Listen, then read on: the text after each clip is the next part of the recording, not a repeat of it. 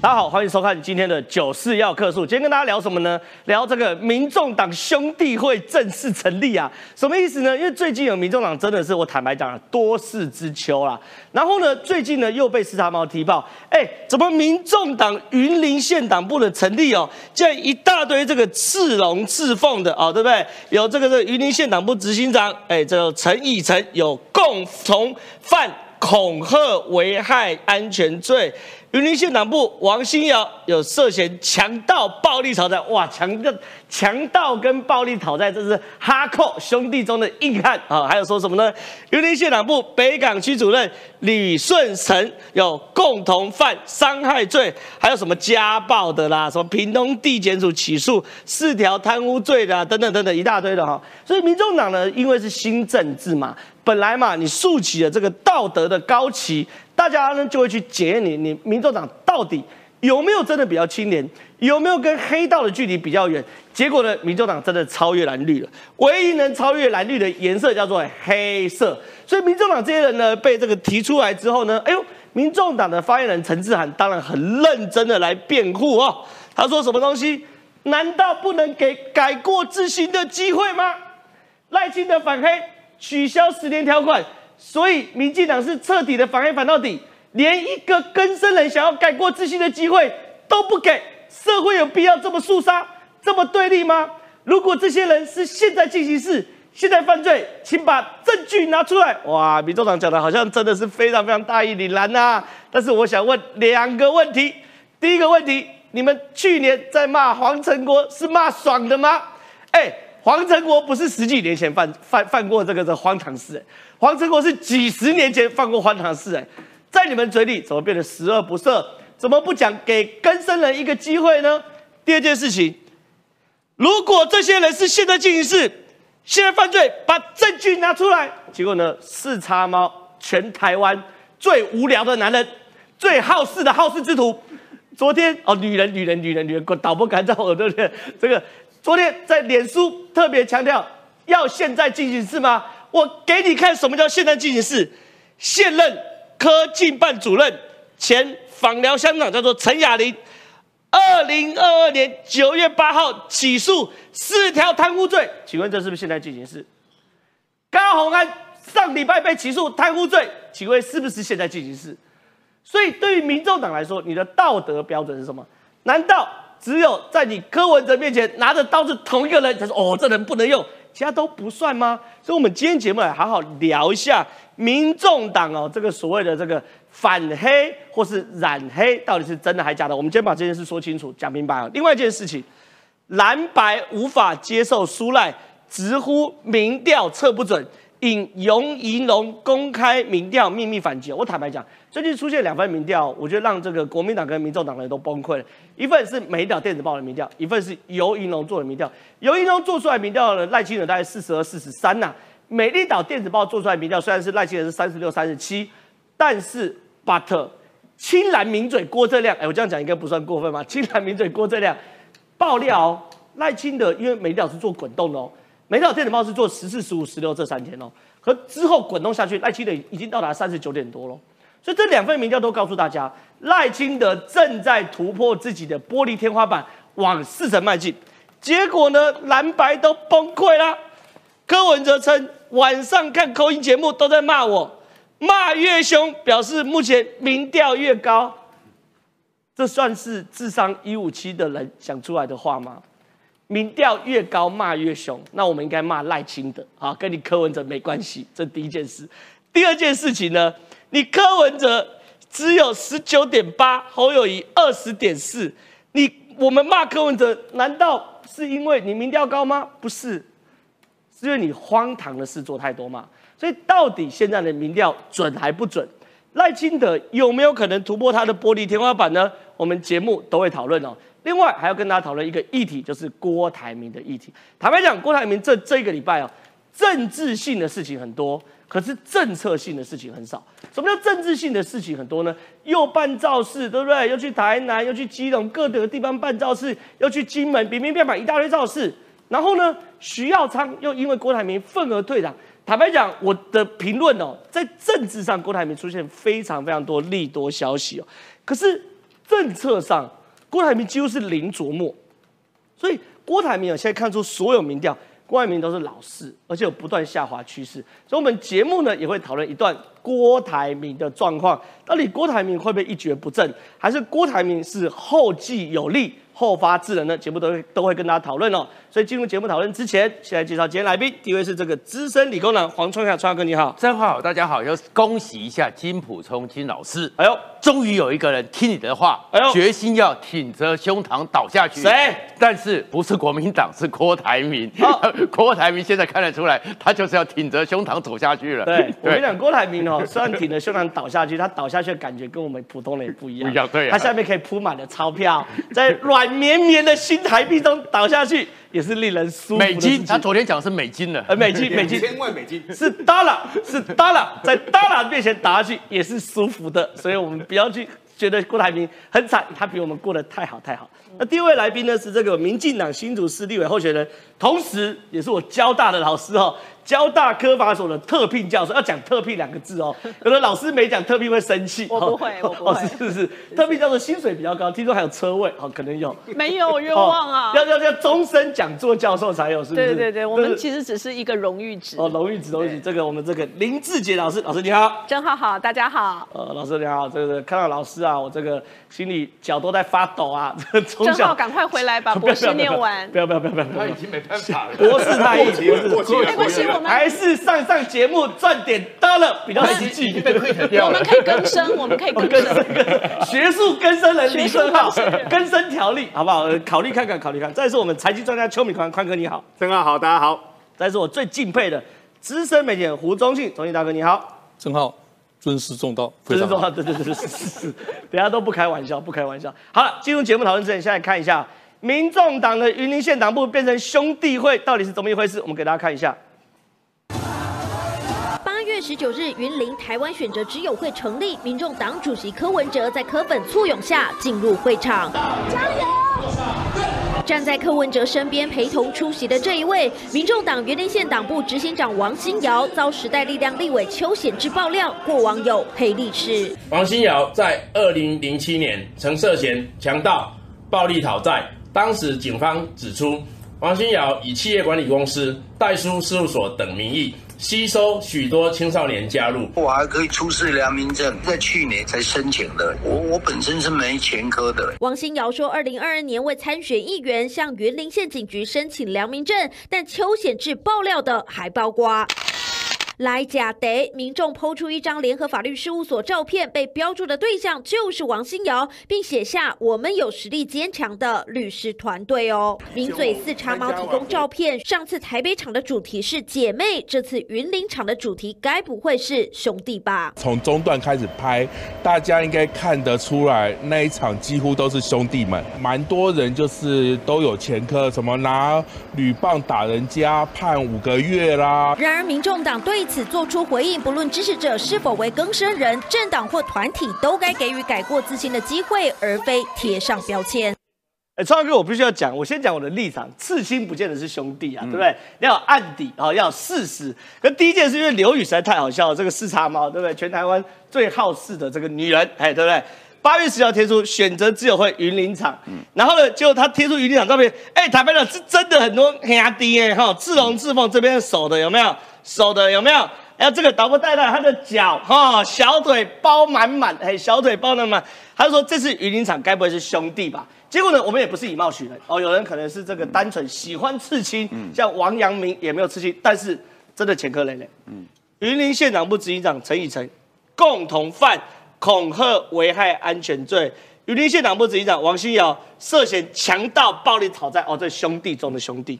云林县南部北港区主任李顺成共同犯伤害罪，还说什么球棒打人嘛，对不对？古坑区主任家暴，这个现在进行式。前访寮乡乡长陈雅玲，现任科办进办主任。二零二二年九月八号，屏东地检署起诉四条贪污犯罪条例，一百五十万交保羁押四个月。所以。陈志涵哦，科进办的发言人，在帮他圆的时候说：“哎呀，这些人如果是现在进行式，现在犯罪，你赶快把证据拿出来，有证据，现在进行式。哎，那你要给更生人一个机会啊！哎，他们有有没有给过黄成国机会？其实基本上是这样子的。其实柯文哲的新政治哦，他的格局哦，越来越让我们常人哦望难望其项背，所以太新了，对，太新了，新到什么程度？他本来要超越蓝绿嘛，对不对？超越蓝绿之后就算了，最近呢，柯文哲一月发现赖清德在两岸方面处理的世界安心，所以呢，他也开始讲两岸穿越阴阳了，是是，然后把李登辉，他说他见过李登辉，然后说什么特殊的国与国，不要讲国与国，只要讲特殊。无从求证，穿越阴阳，这就算了。现在接下来，新政治就是要连结黑白，你会就看到了。现在是白色力量连结了黑色，这个叫做连结黑白。然后这个东西呢，又要碰到刘宇嘛，他讲这整个过程是，当天是他有一个朋友就在现场哦哦，那就在现场之后呢，所以是他朋友拍照的，对，他朋友拍照拍给他的，然后拍了以后呢，刘宇就一看说，哇。龙凤呈祥。坦白讲，我看到是这位毛毛，你看坐第一排的，全部至今哎，全部哎哈，全部哎，还戴金表啊，我真的会怕。坦白讲，坦白讲，我真的是有。所以他也看到说，哇，第一排前面的人龙凤呈祥，对不对？但是龙凤呈祥不代表他们是有什么状况嘛。所以刘宇哦，才花了很大的力气。显然，民众党要跟他学习。他讲说，他就是开始做一些跟周围的朋友、云林的朋友认出了几个人来，认出了几个人来，认到了名字之后，然后上司法的资料库一一比对。四杀猫有够无聊的，结果比对人家，结果一比对之后，这些还不是只是说，哎，有媒体报道说他们犯了这些罪。共同恐吓犯罪，然后危害安全，对不对？然后有一个什么律师挂了一个律师的什么代理的事务所，然后呢涉嫌，对不对？然后还有是共同犯伤害罪，拿铝棒打人。那当然这个家暴是比较家暴这个搞什么嘛？你有脸混在兄弟当中打女人？你有脸？这算是丢脸的，所以我们把他头卡掉。这是打脸的，打的是那个上次的姐妹的选择之友会，对嘛？都打脸嘛。那至于这个，呃，当然这个就新闻有了，不需要再司法资料。现在进行，现在进行式嘛，所以他就一一的把它给贴出来。贴出来之后才发现说，哇，原来柯文哲已经开始跟他们连接在一起了，而且这些资料都不是据说，而是。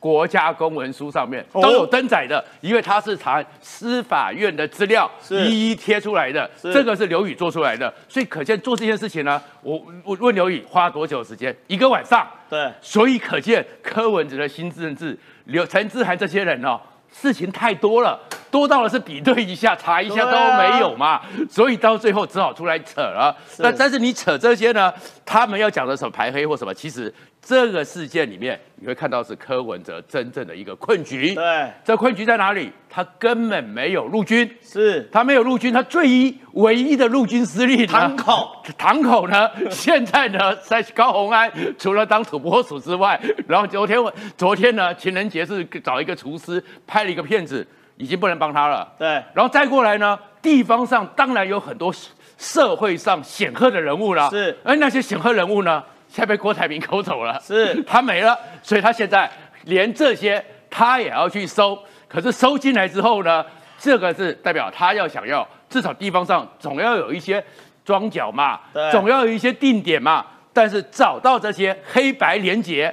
那柯文哲的新政治看起来就会知道，柯文哲现在开始走下坡了。是非常请创哥，我们先请创哥回回到位置上。我想问一下这个林志杰，这个志杰老师哦，这个这个您是老师啊，这个我们站在这个有教无类的立场上，我们也不是反对更生人呐，哦，更生人一定要给他们更生机会。可是有两件事想请教你，第一件事我认为很清很清楚，标准要一致。是过去其他政党在质疑民进党跟黑道的距离太近的时候。民进党确实受伤了，因为变成是法律是一件事，教育是一回事。可人民在投票的时候，他的道德标准是远高过法律跟教育，所以民进党做出社会回应。第一个问题，你不能质疑，比如包含黄成国等人，你就说你这个黑道啊，你们与黑的距离啊，然后遇到自己就说，哎，这根生人没毛病啊。哦，这第一个问题。第二个问题，我认为柯文哲从头到尾没有想解决根生人的问题。嗯，仔细看哦。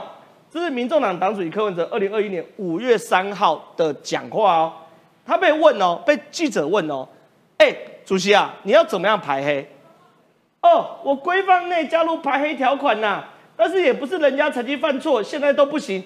不过民众党现在也没那么多好处可以吸引这些人呐，看起来好处很多啊，一大堆兄弟，对不对？然后说什么？民众党内硕士以上占党员三分之一啊，六十五岁只有一趴啦。很像精英政党啊！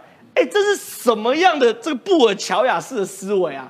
我因为我政党硕士很多，所以没有跟生人。那些刺青刺的蛮好的，是刺青界的基因。对啊，这到底什么？所以，所以老师，你评一下民众党这个走位的新政治好不好？好，其实看到民众党的行为哦，我觉得他真的是一个非常严以律人、宽以待己的标准哈、所以双标莫过民众党哦。对你可以看到，就是他之前批评蓝绿的部分，其实在民众党自身身上的严重程度也不遑多让啊，而且甚至更为严重。那我想先澄清几点哦，刚刚我们有看到，就有人在说，哎，他们有这个刺青，那如同郑浩讲，刺青当然不一定一定就是黑道，对，热爱艺术。但是第二个是，也不代表你有良民证就代表你跟黑道组织是无关的，因为良民证有前科也可以申请的。我觉得大家可能误会了，以为说没有任何前科才可以申请良民证，不是哦。其实有前科的记录的民众，他除非有什么状况呢？除非他有被通缉，或者是他在被假释，或者是他一颗罚金还没有缴清，或者是他有一服劳役的这些劳动还没有执行完毕，也就是你跟政府之间关于你前面的一些犯行没有清偿完毕的时候，你就不能拿到良民证。所以你如果说因为我有良民证，就代表我从来没有刑事犯罪，这两个是不当我连结。补充一下，因为我这个这个我以前的好兄弟有去申请过良民证，是他是我的好兄弟，他同时也是兄弟。哦良民证申请下来，他会写什么呢？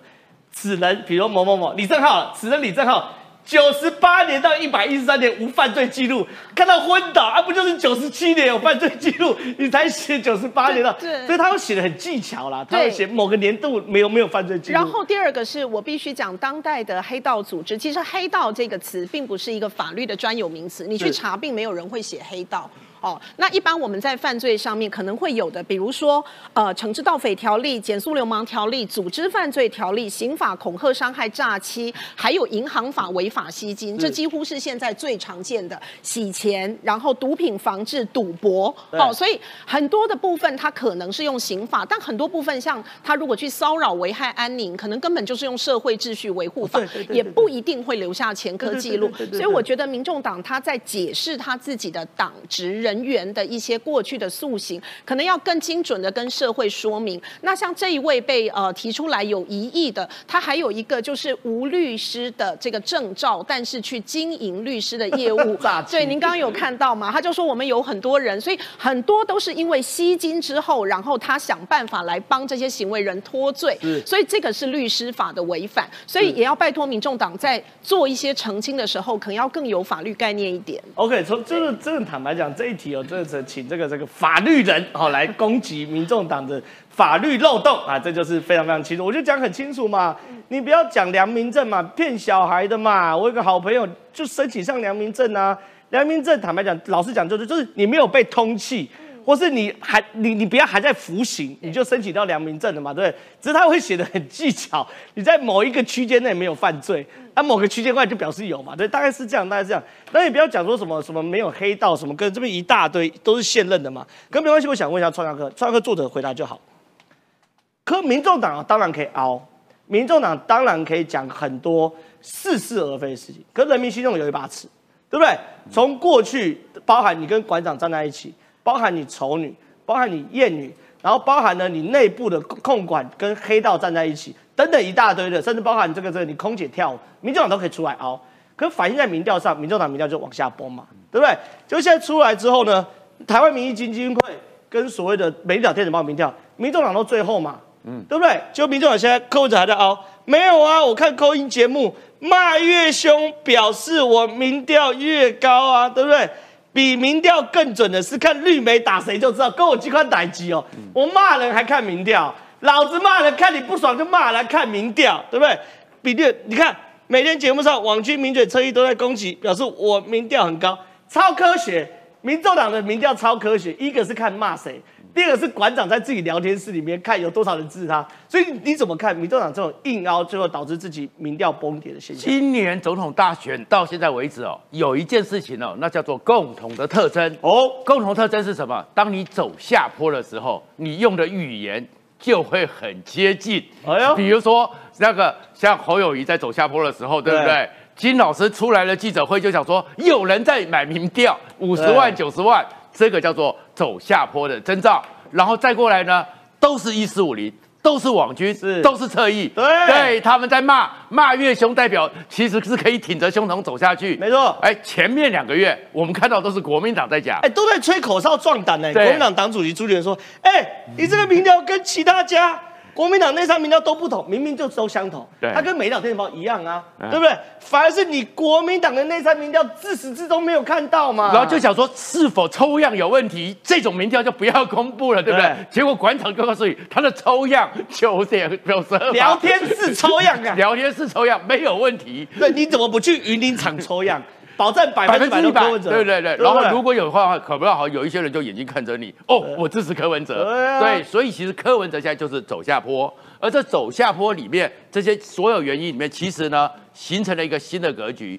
这个格局是什么？因为呢，其实美丽岛电子报在所有民调里面出来了一个最重要的，就是如果他们三个人还有加郭台铭都不会赢，你会不会转投给民调最高的人？哎呦然后气保七宝，结果五十四，先从五二十一波公布的时候是五十二，到了昨天二十三波的时候，五十四人不同意，哦，不弃保啊，僵不弃保啊，完全不弃保，那完全不弃保，所以呢，他跟侯友谊又就这么接近，其实在误差范围里面只有零点六嘛，是。但没有意义了，因为他们也不弃保对。所以呢，那代表你也不会赢，你还会继续走。然后现在呢，先前他做了这么多事情，还有个高红安，每天要有动作，是提醒大家高红安跟你有关系，是所以他还会继续往下走。所以往下走到你最后，你看他忠诚到了中天，代表着他现在开始要去抓，开始要又要跨越蓝绿了。对在中天里面完全不讲高红安事件，是因为他知道手术科医生哦，急诊室哦有一个训练要的，肿瘤就割掉，如果真的不能救，就切了。是所以高红安就是被他切了。是，可是他这些民调就这样子出来。然后另外一个，他这里面呢，尤怡农讲的，其实那个跟上个礼拜风灿的这边的也是很接近的。对因为风灿是用网络嘛，然后这边呢，尤怡农这次加了百分之三十的手机，那对侯友谊是不利。对，所以侯友谊十三点六，这个是非常低的，低到朱立伦稀奇一定很闷，是因为朱立伦人家被说一成不变的时候也是十三点六嘛，是，所以是很低的。可是就算加了这个，就像风灿一样，加了网络民调的时候，侯友谊呢都没有超过十，只是很输的，尤其在年轻那边是不利的。可是再怎么不利，侯友谊也是走下坡，所以其实这些民调已经不是讨论他们谁是第二、第三了，现在大家看这民调是整个赖清德。长期将近半年，会不会破四成？已经突破天花板，是所以你要看所有的民调趋势是往上走，对然后往上走加上这些状况，然后也很有可能是又没有弃保，五十四的人他们的支持者就扣掉赖清德的哦，都觉得不要弃保，那后面结果是什么？赖清德可能走到最后下课会最后得票率是过半，对，那才是真正的关键了。好，我想问敏宽哥、哦，是因为其实在座大家都是我的前辈啦，都长期看政治，我真的觉得国民党越来越没出息。对什么时候开始没出息？两千年韩国瑜当总统候选的时候开始没出息。你说人家是假民调，我们不要用假民调，我们用策略性民调，意思就是说人家有下预算做一些比较有利于你的民调，当然卖 gay，两边就所有候选人都会做策略性民调。那你国民党也做一些策略性民调，你侯友谊第一名来看看嘛。做不出来啊。不是你两千年之后呢，不是做不出来，不花钱。两千年的时候，韩国瑜就民调盖牌嘛，对啊得民调者得痔疮嘛，民调冷冰冰，人心软乎乎嘛，就民调盖牌。然后呢，已经两千零四年，朱立伦也算是老老选举咖了，哎，现在就拿个内参民调开始挡，你内参民调，你好歹找个攻读生，打个 A4，好写说找谁调查的，然后做个表格糊弄一下，连攻读生钱也不行。据中央党部里面所有人的民调，不是你弄个字 这个字库版本的嘛，盖个 logo 嘛，你连攻读生钱也不起，然后呢，你企业配费也不下，然后呢就那边硬凹，吼，这民调跟其他家国民党内参民调都不同啦，是否样本有问题啊？这种民调最好不要，嘿，你前一阵子骂林志胜，对不对？林志胜是不是第一个做出来侯友谊老三的？是你臭骂骂完结果嘞，后面一百份你侯友谊都老三，你国民党有没有道歉？现在又在讲那，所以敏光哥，你来评一下国民党到底在干嘛？这些东西现在哦，国民党真的是家徒四壁了哦，真的是穷到只剩下嘴了。但穷到只剩下嘴，不能够失去良心哦。为什么呢？这两天我认为最精彩的就是朱立伦去战游银龙。为什么呢？我们先来说哈、朱立伦现在呢，第一个政治人物你可以偏袒。但是你不能够政治性的选择性失明。什么叫选择性失明呢？我们现在跟各位谈前两个礼拜发生的事情哦。前两个礼拜呢，朱立伦。七月半夜自己吹口哨，他就说：“你们放心，你们放心，有一份国民党的内部的一个民调，这个内部的一个民调内参民调，目前的整个侯友谊已经慢慢的追上了柯文哲，现在呢已经看得到所谓的一个赖清德了。”他是这么这么讲的，没错没错。然后这么讲完之后呢，所有的国民党内部的，包括了议员，包括所有的发言人，我们全问了一轮内参民调在哪边，他们说内参民调没有人知道。哎哎，宽哥其实也没错哦。你看《美岛电子报》，侯友已经超过赖清柯文哲，对，但是看得到赖清德吗？看不到，一个二十八，一个三十九趴，double，你是用哈雷望远镜看的吗？所以，我们我们现在来做 韦伯望远镜看的吗？所以我们现在来做一首打油诗哦，叫做“只准论伦的内参民调，不准银龙的科学证据”。为什么呢？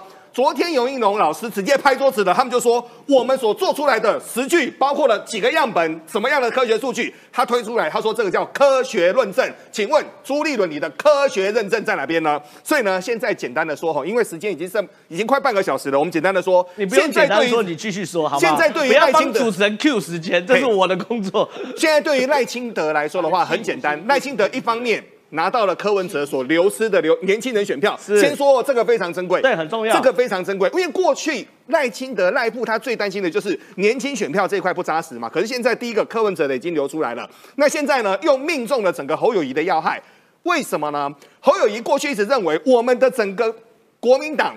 百年的一个根基，最起码是八趴，哇，扎实的很。结果现在出来呢，先跟各位说哈，十三点六。那十三点六 后面先说哦，这个叫地基流失。最近常常下雨，各位知道吧？那个土石流下来，哎，房子会倒的呢。那房子万一国民党这个百年老牌真的房子给它垮下去了，倒下去了，我先跟各位说哦，未来可能好几年整个气势都会回不来。是啊，你这个房子不要盖在这个水保地上。就不会那么容易土石流失。有对于水保地相关法律疑义，请下黄国昌老师，他最懂水保地的。但是下一件事情，我们要看一下郭台铭哦，啊不不不对不对，看一下这个李彦秀哦，这件事情真的精彩。你先不用出来，我们有我我我们有新闻画面，这真的要精彩，精彩到不得了。第一遍最新民调，高嘉瑜输了，李彦秀破四成，大幅领先，绿营支持者分歧啊。李彦秀四十四趴，高嘉宇二十七趴，吴兴代十三趴。哎，这是真的还假的啊？高嘉宇的反应是什么？我们来看一下画面。哪里来？我从三重。啊，你从哪里来？石定。这么远呢？港湖女神高嘉瑜在路口发玫瑰花过七夕，结果怎么问，民众都来自外地。从哪里来？桃园。完蛋了，都会限制的。尴尬了，尴尬了！一直遇不上自己的选民，问了好几个播放器，才终于遇上一个内湖居民。过程坎坷，似乎就反映在高嘉瑜的民调数据。根据电子媒体港湖区的民调，国民党前立委李彦秀拿下百分之四十四的支持度，大幅领先；现任立委高嘉瑜只拿下百分之二十七。台湾激进党的吴兴代则拿到十三 percent。港湖立委三叔大战，高嘉瑜面临吴兴代瓜分泛绿。票源也让选情告急。我相信，在我们这一区本土总统候选人的捍卫，甚至是提出对其他亲中立场模糊不一的总统候选人的质疑的。立委候选人只剩下我一个了。这个绿营绝对不能分裂。和民进党在内湖南港就是只有提名一席高嘉瑜，强化自己与党的连结，要证明自己更有参选正当性。但目前看来，吴兴代铁了心要选到底，两人分选票，高嘉瑜想保住立委席次，从民调看来难度相当高。哎，我虽然觉得这个聊天室投票很蠢，可是聊天室投票可以反映一件事。有一万五啊，可以。不是不是，馆长聊天室投票他们很蠢嘛，对不对？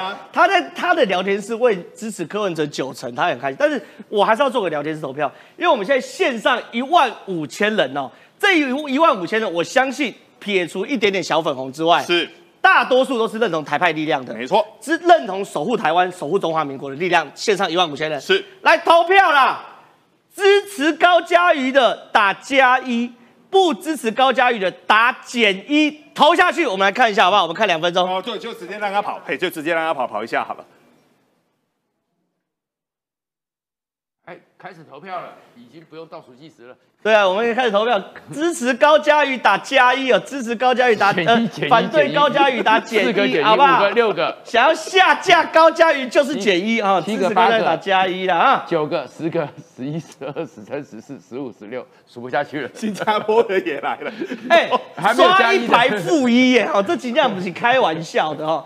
这惊死我！我靠，这真不行。好，回回过头来，来来来来，因为坦白讲，我们要唱衰任何人，没有错。我们就选就事论事，就就选举论对，就就事论事。因为 TVBS 做出来的民调，李彦秀超级高，四十四趴，对，高嘉瑜二十七趴，吴欣岱十三趴，是。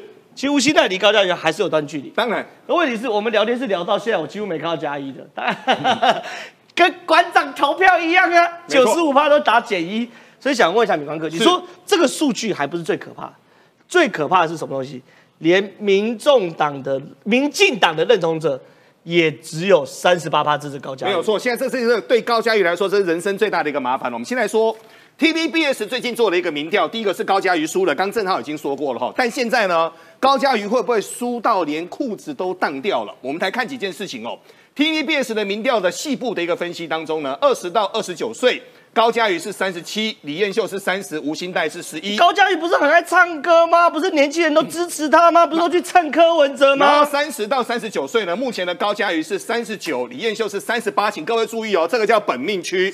本命区你输这边的时候，我先跟各位说你完蛋了。为什么呢？我们现在谈几件事情哦。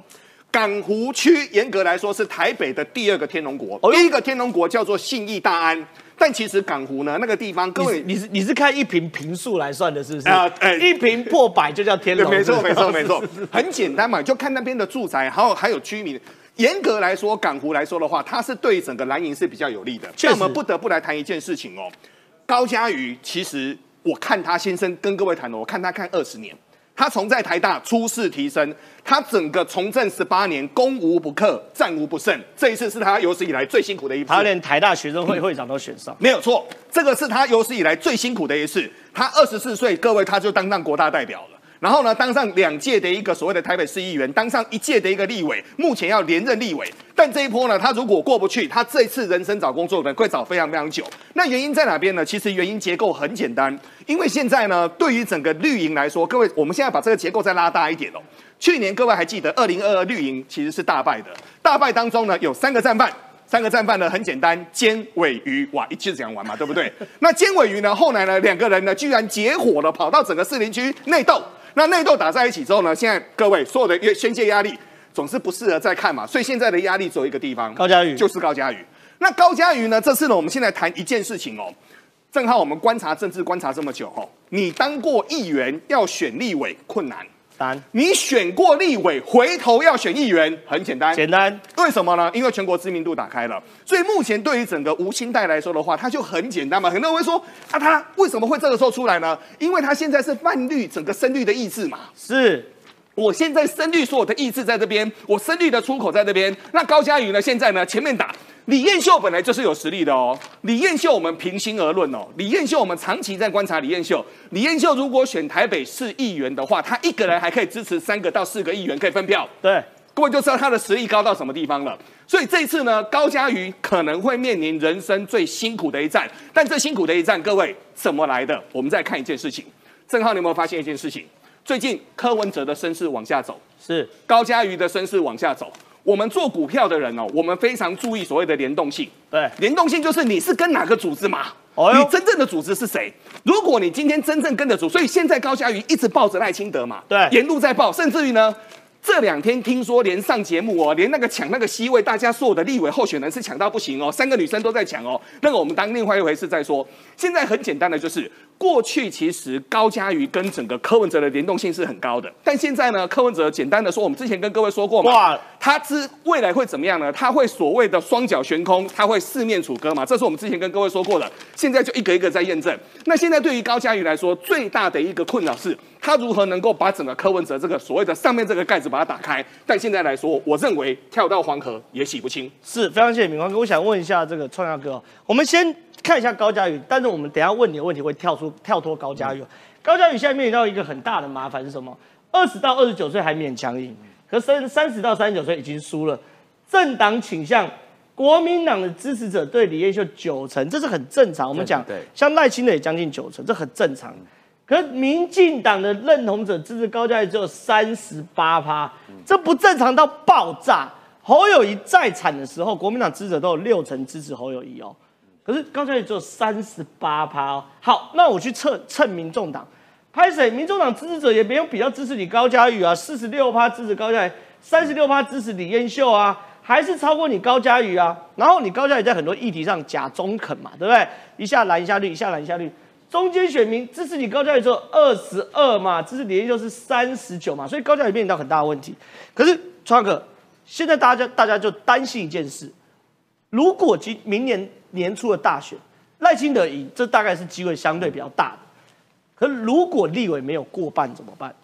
他担心朝小野大，担心重演陈水扁时期两千年的时候。朝小野大，所有事情都被在党牵制住的状况，你也跑那时候你也在跑新闻，你应该也经历过，所以你来评估到底民进党这次选战会不会过半？基本上呢，其实高嘉瑜真正的危险还不只是李彦秀，你要看到是总统大选支持者那一栏里面支持赖清德的民众，哎呦，百分之三十六。高嘉瑜，哎，也不多哎，也不多啊。高嘉瑜意思，我们都认为说，哎，赖清德跟他蛮蛮挤的嘛。支持赖清德只有三十六，哎，吴新代有三十四啊。然后呢，李彦秀是侯友谊的嘛，对不对？对。然后李彦秀拿到侯友谊的，然后还有柯文哲嘛。所以这个状况目前看，所以两面讨好，真是变两面不讨好，哎。而且会连柯文哲支持者也就四十三，高嘉瑜三十七，李彦秀，哎。通常这个时候在选举，我我最喜欢用的就是你是橄榄球还是哑铃，是两面讨好。如果那个两面你中间做得好，没出事的时候，你就是中间鼓起来，你是橄榄球；要是搞不好的话，你就是哑铃，中间就缩下去了。所以现在高嘉瑜的麻烦就是。他变成是李彦秀和吴兴在中间的哑铃，是。然后可是这个大局面呢，目前当然他的一个基本盘嘛，对。所以李彦秀看起来是占优势嘛，对。但是整个民进党现在要回到我刚刚前面讲的民调里面，现在最关心的会不会过半嘛？国会关键的问题在哪里？新竹市应该是拿得下来的吧？我现在在讲的叫做一三三一这个关键密码 是是什么叫一三三一？有一个人永远超过三成，正在往四成走，对，这个叫一三。另外三个人呢，都是一成不变，所以一三一个三成以上，一个就是一成不变，三个就一成不变。你知道这个最后会到了什么状况？而且我刚刚有特别提到，他们中间不弃保嘛，那不弃保就有一个结论，这结论是什么？非绿大联盟从头到尾都是假的，不会存在。然后三个人，不管你几个人选，就算只有两个人选。都不会赢嘛？我要插播一下，我骂高嘉瑜现在一万六千人，对，因为高嘉瑜的业务度跟高宏安差不多，我头有点痛，我有点我头有点痛。好，你继续。所以你现在会看到，就是说，其实选民心里会知道，就是目前赖清德占了优势嘛。是，所以赖清德占优势之后，那是侯友谊的支持者、柯文哲的支持者、郭台铭的支持者，最后在投票那一天，他们会出来投票吗？哎呦，如果。看到是一三三一这个就不出来了，就不出来了。然后一票总统，一票立委，立委就那立委就没了。所以其实现在立委，当然民进党各每个选区都很困境。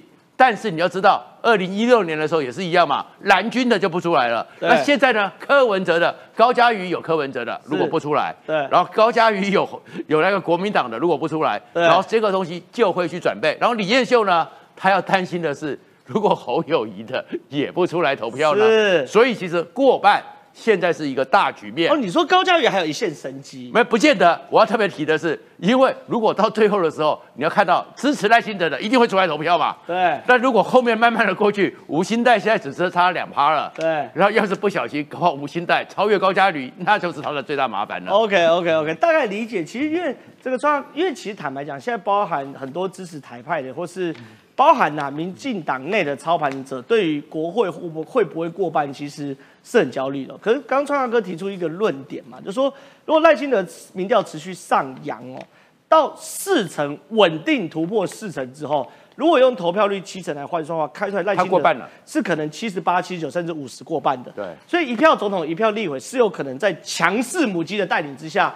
民进党开的票会比原本预期好很多，这是一种可能。没关系，我们保留这种可能，持续往下看。可是，可是我想问一下中信大哥，开始需要你来综合评论一下，因为现在选举太复杂，其实坦白讲，讨论沙卡都的选举都毛都都那整个灰起啊，哎细卡都。今天最新的观众朋友，如果你有这个这个家里有报纸去看一下，超能力来了，郭台铭的超能力来了，哎，三大报哎没有四大报，因为苹果现在没有纸本报纸哈，中时自由联合，郭台铭都弄个大的头版哈 A one 版的大半版。这一版要多少钱？算个几百万，对不对？没有了，今天平日大概要没有了，没有了，八十了，没有到八十没那么高了，全国要了，全国现在没那么高了啦。好了，算五十了。现在报平面媒体没那么高，算五十了，先花个一百五十万发个文，让大家乒乓起来哈。哎，郭台铭倡议以和平为前提来保卫台湾自由、民主与多元，这超能力嘛，三大报全是郭台铭的。然后呢，这个洪建义啊，民进党台北市议员也说了，哎，有联署书了呢。不。不是联署书，联署设战意愿书了，规划书了，好不好？规划书设战意愿书。总而言之，也开始动了。所以，周院长，你怎么看未来细卡度的状况呢？我先从徐耀昌现象谈起。哦呦，哎，这个很重要，这个可以哦。徐耀昌、周东锦都替郭台铭。黄派倒戈。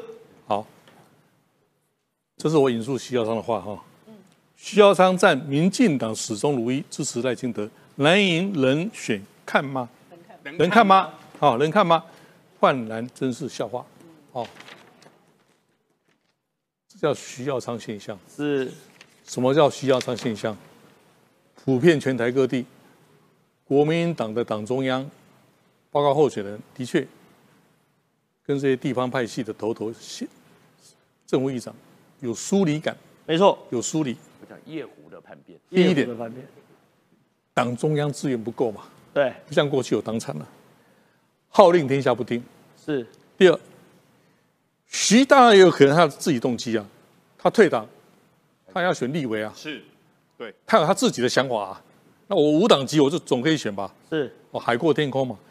第三，回到你的问题了，西归挖大饼啊。这一篇文章几乎是在肯定赖清德哎。他以五党籍身份肯定赖清德。徐耀昌这个没预算的时候是蔡英文给的，不是徐耀昌这很坚强。他肯定退党挺郭台铭，口头称赞民进党，他也担心赖清德变总统怎么办嘛？对不对？要是当选的时候也是民主大联盟。对啊，这这就是台湾地方派系的特性哦。聪明啊，会两边压了，两边压了。好，第二个问题，赖清德的确啊，民调绰绰有余，已经突破四成天花板了。会继续往上扬。民进党最差的时候是二零零八年的谢长廷、苏文昌的四成一啊，最差最差还有四成一啊。所以盘它已经回到基本盘了，吃干麻这个盘一定会往上往上扬嘛。对，吃完了。那原因是什么？原因什么？这一次赖清德到这个巴拉圭访问，包括接受这个彭博的访问，那是有形人设的重新塑造。对。当然，也许独派不那么喜欢了。他说没有台独的路路径，对他因为用 framework 框架，不管怎么样，对，他意图往中间选民走嘛。但台派独派也没有出来抗议啊，连我认识的郭背红，他说他他都要票投赖清德啊，我 这很明显的哈。是好，我先谈柯文哲哈，为了民众党的生存，柯文哲一定参选到底。哦哟，那就没有整合空间啦。对，他为什么要整合呢？他有什么动机整合呢？而且第三名呢？五到八席的不分区啊。哦，没有，他柯文哲做副手或者退选，那民众党就泡沫化，什么都没有嘛。所以他一定会参选到底的啦。哦，有一个最有趣现象，柯文哲今天没有到金门去。对，他刻意避开说：“我我跟你不同卦，哎，我不谈了，我不谈了。”今天这个行为太行为语言太清楚了。对，好，郭台铭。郭台铭其实他也是一个生意人呐，我想起他跟夏谈判的时候方法一样，夏那时红海不是并购夏，那时候夏普没钱，要郭台铭的钱去资助。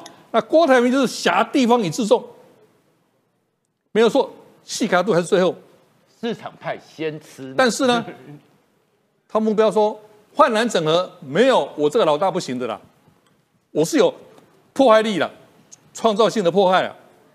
他正在进行商业式谈判，把筹码拉高，用日本话说啊，这叫玉碎战法啦。对，哦，临为预税。对啊，好，我们当然预税嘛，你们不不理我的预税了。用那个美苏那个火车核战保证互相毁灭。好，你们不谈，保证互相毁灭，来谈的时候，我一定要做老大。哎，他的意图非常明显了。是哦，所以你让他这一次再退选也很难看的啦。是，他人生不会留下这个不不好看的退场机制了。我的结论是，没有人会退，侯第二名不可能退。对了柯要保民众党不能退，郭台铭怕老脸丢光。所以我的结论就是一句英文术选举术语：the winner take all 嘛，赢者通吃嘛。对，现在民调谁最高嘛？选民会这样看哦，选民会看，我不要浪费票了嘛。当然也有有始终票了，也有始终票没有说，但是选民会说，那我就投给最有希望当选总统的人嘛。这就是今天赖清德的胜选的可能性嘛。我亲眼看到，一九九六年李登辉得到百分之五十四选票，蔡英文在二一九九六，呃，二零一六跟两千年也一样。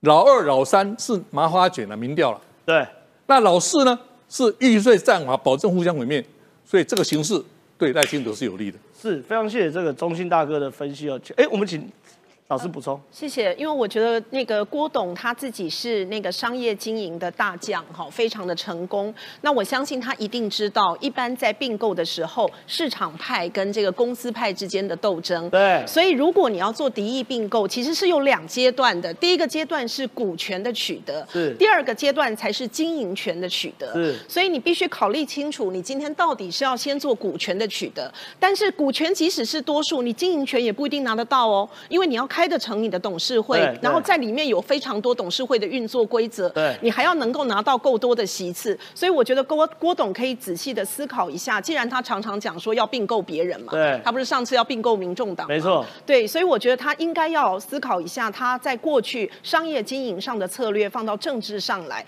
那他怎么样从股权的取得能够转移到所谓经营权的取得？不然的话，即使他前面取得了股权，后面他也会失掉经营权的。哎，我觉得老师不愧是这个我们科法所知道什么特聘教授，哎有有点点出盲点了，因为现在郭台铭跟民众党一直谈不下去，就是公司派的强烈反弹。对，一般在并购过程中，你虽然有大量资金，可是你如何说服公司派，包含公司未来的愿景，包含公司未来的价值，甚至包含并购完之后对于公司管理层或大股东权益的保障，对啊。这要往下谈的嘛。郭台铭都没谈，一副就老子有钱就要并购的感觉。这样是不行的。对对对对对，哎，我觉得这句话有一点一语激起梦中人的感觉。我觉得郭董，你好好思考一下，你在并购夏普的时候手段都没那么粗啦，好不好？大家思考一下这个状况。那我想请宽哥来到这个电视电视台这边哦，因为状况是这样子的。现在呢，我我认为啊，整个这场二零二四大选有两个氛围，是一个氛围是走向世界，对，往美国、往欧洲，像我去越南啊，往西南向走；第二走向中国，是。可是你说，其实先撇开政治，中国现在超级惨，路现在涌现新台流。什么是新台流啊？台流，台流，简单的说，台湾人在大陆流浪，协协助反台流程哦，呃因为不是流行哦，不是是是反台流程的哦。诶，先跟各位谈哦，告高人的很多的台商过去哦都是非常的辉煌的哦，但是有些人做生意可能也做得没那么顺。那做生意没那么顺，有很多不同的原因。有些人是天时地利人和，有时候是自己可能有一些坏习惯，爱赌博，或者是喜欢去跑桑拿、跑足疗，这个我们都不 money 嘿，这个都我们都不聊哦。但过去呢，其实台湾有所谓的台流协助反台流程，是但这几年呢，人多到目前的陆委会直接说预算用完了，哎，预算用完预算用完了哎预算用完了。那预算用完了，现在要怎么办呢？所以现在因为没有预算了嘛，现在就是希望那些成功的台商们可不可以呢慷慨解囊来捐一点点。所以呢，我们来看哦。中国从今年年初的疫情解封过来之后，经济的情势是向下的。那经济情势向下，现在很明显的一个状况就是投资在跑，外资它也在跑。那目前呢，很多的一个台商呢，向东南亚跟整个回台发展嘛，所以台湾呢这两年呢发生一个状况就是，等一下，我们先把这事讲清楚，就是你不是每一个人都可以用陆委会这笔台流预算的，是的当然你一定要怎样？来看一下哦，要经商失败，对，沦为社会底层。什么叫沦社会底层？就是你惨到没房子住，对然后呢，要这个的当乞丐什么啊，要帮要朋友来资助你，对，那也不见得每一个人经商失败都会那么惨啊。对我坦白讲，那过去一直都有数据，二零一九年是四十人，就二零二零年开始有疫情，就开始飙升啊，六十二人、六十七人、八十七人，甚至惨到什么东西？有人哦，真的太惨了，宁愿回到台湾吃牢饭，就是我犯罪回台湾都好、之前可能在台湾有卡一些案子，然后他就到中国大陆去做生意，然后做一做之后呢，后来在中国大陆真的是也过不下去了。基本上台流是这样哈，台湾人在大陆流浪的台流的生活的基础就是有时候就是冰优底下打给火兄来，对不对？他们会有时候会蹭吃蹭喝啦。对啦那蹭吃蹭喝呢，这几年的状况不好啊，其实大家也经不起蹭吃蹭喝，应酬也减少了对，没有错，应酬大家也减少了，座位也所以才会说台湾的很多的人，他现在就是说我宁愿回台湾，把我该负的社会责任，把整个刑期走完，是我都不愿意再继续在中国流浪了。各位就可以知道，在中国流浪有多辛苦。那现在在中国流浪多辛苦呢？我就讲一个很简单的，讲东莞哦。东莞现在呢，很多那种公园的好的位置，或者是那种涵洞，晚上你要早点去排耶。现在惨，你说现在连流浪都要排队啊？流浪都要抢位置了，因为人真的太多了哈。然后现在呢，苦日子这一波，我们一直跟各位谈哦，就说一叶知秋。什么叫一叶知秋呢？大概三四个月前，我的朋友直接跟我说的哦，他就说他们属于那种高阶的经理人的一个位置哦，薪水一砍砍一半啊。这个很夸张哦，各位你去想哦，每个人都有家要养，每个人都有车贷，都有房贷，上爷面也都有父母哦。那现在呢，他一砍砍一半，他说还好我们之前留的本还够出，还撑得下去。一般很多人会撑不下去的。对啊但中国现在这第一个苦日子是真的来了，发生什么事呢？现在是连央企都发不出工资来了。过去呢，他们中国央企有三个稳，你知道稳什么吗？要稳薪水，要稳供应，然后要稳保哦、要稳供应，还要稳设备。就是说，我们今天你来跟央企做生意，对不对？你来跟央企做生意，求稳嘛。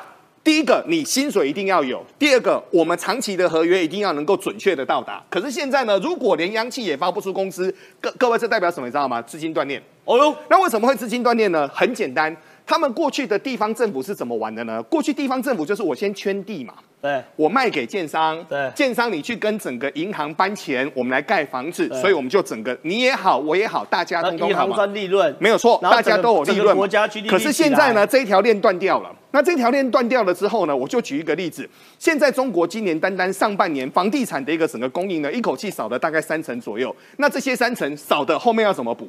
没办法补啊，所以我们就可以发现，恒大没办法了，碧桂园没办法了，中植系没办法了，现在连 SOHO。SOHO 这个很重要哦，为什么呢？因为 SOHO 他们做的生意是叫独门生意。SOHO 是什么？SOHO 它专门在呃北京、在上海盖高档的房地产的，不是 SOHO 族的 SOHO，不是不是不是高档房地产的 SOHO，没有错，它是高档房地产的。然后呢，它就会什么呢？它就会所谓的，它它几乎都不卖，它几乎都是租。那、为什么都是租呢？因为很简单，我问各位哦，如果你是一零一的老板，你要卖还是要租？当然是租啊，没有错啊，因为我刚跟各位说哈，它都是做最高档的，所以像什么三里屯啊、朝阳区啊，整个所谓的整个上海的徐汇啊，他们通通都有。可是呢，现在呢，第一个。居然欠税也先跟各位谈哦，一定是真的很没有办法才会欠税嘛。对居然欠税欠了八十七亿的一个台币哦，结果现在往内看，利润少了九十三趴，然后呢，现在呢还有所谓的土地增值税啊，其他的会不会又违约？这个哎，是、这很夸张，比去年同期下降三十三趴，没有错。去年这个时候中国在封城，对，没有错，基期很低哦，居然今年还比那个时候还差，各位就知道现在是惨。惨到多惨了哈！然后现在呢，对于整个中国房地产的一个所谓的房市的一个危机的失控呢，其实包括了美国、包括了日本、包括了新加坡都有谈论到。但现在正好，其实最大的麻烦反而发生在韩国。韩国跟整个中国的相那相位的依赖度真的太高了。昨天韩国的 NG 信合社开始挤兑，I IMF 有点怕到了。我靠！先说哈、啊、，MG 信合社在全世界是一啊，在韩国是一千两百家分社的哦，大银行哦。那从中国金融风暴会变成亚洲金融风暴，因为现在我们之前有跟各位谈论过一个问题嘛，之前这些哎，你有概念吗？台湾银行在中国铺选金铺险金额哦，铺险金额这个昨天金管会已经说了哈，数字已经出来了，就是说我们目前尚可忍受。国营目前在金啊、在中国的铺险金额占大概百分之二十四。但是昨天呢，第一家公司叫做所谓的玉山金控，玉山金控出来呢讲了一句话，大家都松了一口气了。他们就说他们知道情况会不好，所以玉山金呢，他们在去年到今年一口气少了两百三十亿的一个所谓的融资，所以他们从五十趴的相对的所谓的比较危险的区域往下降，降到三十二趴就往下降哦。所以呢，简单的说，台湾的银行是都有在跑的，但现在最怕的是什么呢？是有些人跑不掉。例如说呢，很多全世界的养老基金。他就跟中国买了很多这种所谓的无担保的所谓的一个高收益债，我知道这个啊，这个要怎么办呢？所以这个要怎么办呢？所以呢，现在呢，对于整个《纽约时报》才会说嘛，中中国的房市今年八月呢转为失控哦，不但消费的整个消费者啦、企业跟投资者的信心，简单的说，当市场有危险的时候，你第一件事情不是投资，不是逢低买进，你会跑。啊为什么呢？你一定要做整个所谓的资产的一个保全嘛。对所以呢，现在地方政府拖债八十四亿，会不会压垮所谓的房企呢？现在对于整个中国来说，任何一家房地产压力都非常非常大。为什么呢？很简单，大家都不敢买，大家越观望，你房子越卖不出去，你资金越紧。资金越紧，越还不起银行，银行的循环没有错，这个就是我们台湾说的，以前在讲的赶三点半。公司营运好不好，其实是好的，但现在资金断裂的情况之下就不行。但现在呢，中国的状况是本身的结构有问题，过去又污的太多，现在欠了这么多的债，后面要怎么解决呢？现在一时半刻之内，全世界都没有人猜得到，所以才会连习近平都找不到人。对啦，这件事刚刚我你宽哥讲了一句话，我是真的很有感觉，叫做“无担保高收益债”，对不对？对，这世界有这种事哦，不用担保，你又可以赚到很多的钱，没有这种天上掉馅饼的事啊。中国一样嘛，过去中国快速经济成长，大家都觉得没事没事，我丢多少钱一定有回报。拍水现在爆了，因为习近平的三道红线成为经济的催命符，其中一道最明显叫做房是用来住的，不是用来炒的。讲完房市全垮，所以中国现在状况怎么样？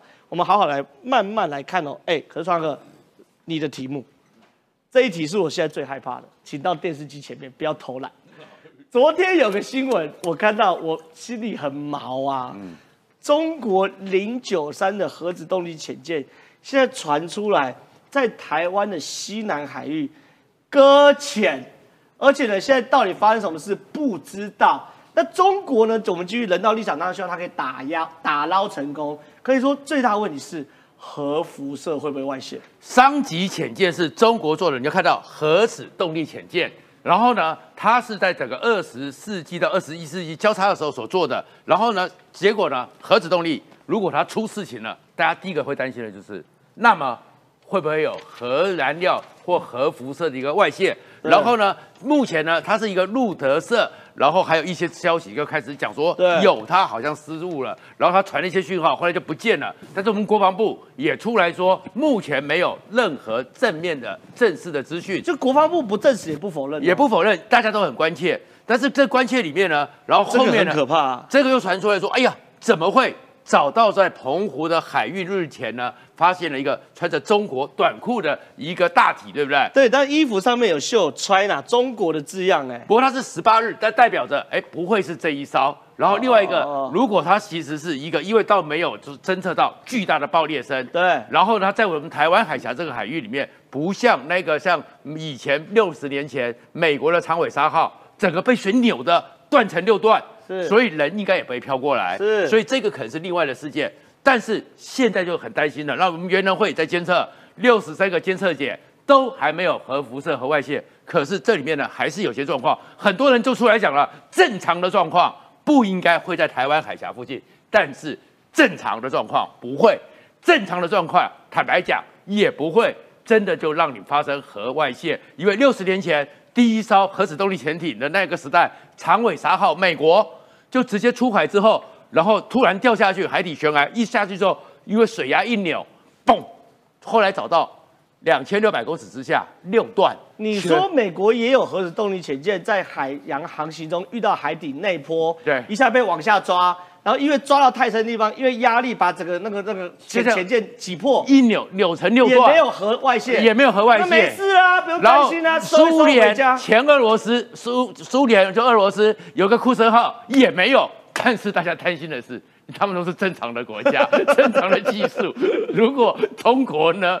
中国我们看到这么多豆腐渣，你是说美国没事，俄罗斯没事，不代表是中国没对，事？所以我们还是要警戒一下。然后另外有人想说，台湾海峡是没错，台湾海峡确确实实，台湾海峡因为是在整个大陆棚被挤压的嘛，所以呢水深大概一百五左右，然后这么这样的一艘核子动力潜艇，正常是不会走这边的。哦，可是。中国就不见得是一个正常的国家。你要知道说，传出这个消息的时候，因为赖清德回来了，他们正在做一个环海台的，他搞不好想帅一下，开过来，然后浮上来吓一下我们啊。他们不是在讲一个环台的一个军演联合军演嘛？然后他们央视特别讲了，这次叫做围堵进逼，是，然后呢要抢下制空制海权，是展现他们有这个能力。所以呢，在这样的过程中，他们这次要演练的是什么？全军出动，先占领重要的战略要地。哦，那这个洞九三商级，它不是那种战略型的，是那种飞弹的一个潜水艇，对，它是战术型，对，战场上的，所以它是可以打鱼鹰击是飞弹的，它是有鱼雷管，是跟你作战，直接攻击船只的。所以他们会不会想一想？哎，那我就开过来这边了，演习算一下，演习算一下，占个位置就宣布就跟我以前在演习的时候一样，我们只要站到桥头，就说这边防空基地已经被我占下来了对，这里是没问题的。他们会不会跑过来？这是危险的。而另外一个就是西南海域，西南海域我们高平西出口一直到东沙岛，那本来就是有个大的凹陷，四个。是。水流有四层，然后有高高低低，本来就是最好的伏击点。对，所以是不是有可能他们也去了？其实这本来呢正常都应该没事，但是我们真的很担心，因为中国的技术往往会觉得好像有些正常国家不会出的事情，他们都会出。是好了，其实基于人道立场，当然这个解放军是来这个打台湾的，可是基于人道立场，还是希望这个这个意外不要发生，还是希望这个如果真的不幸发生，船上的士官兵可以获救。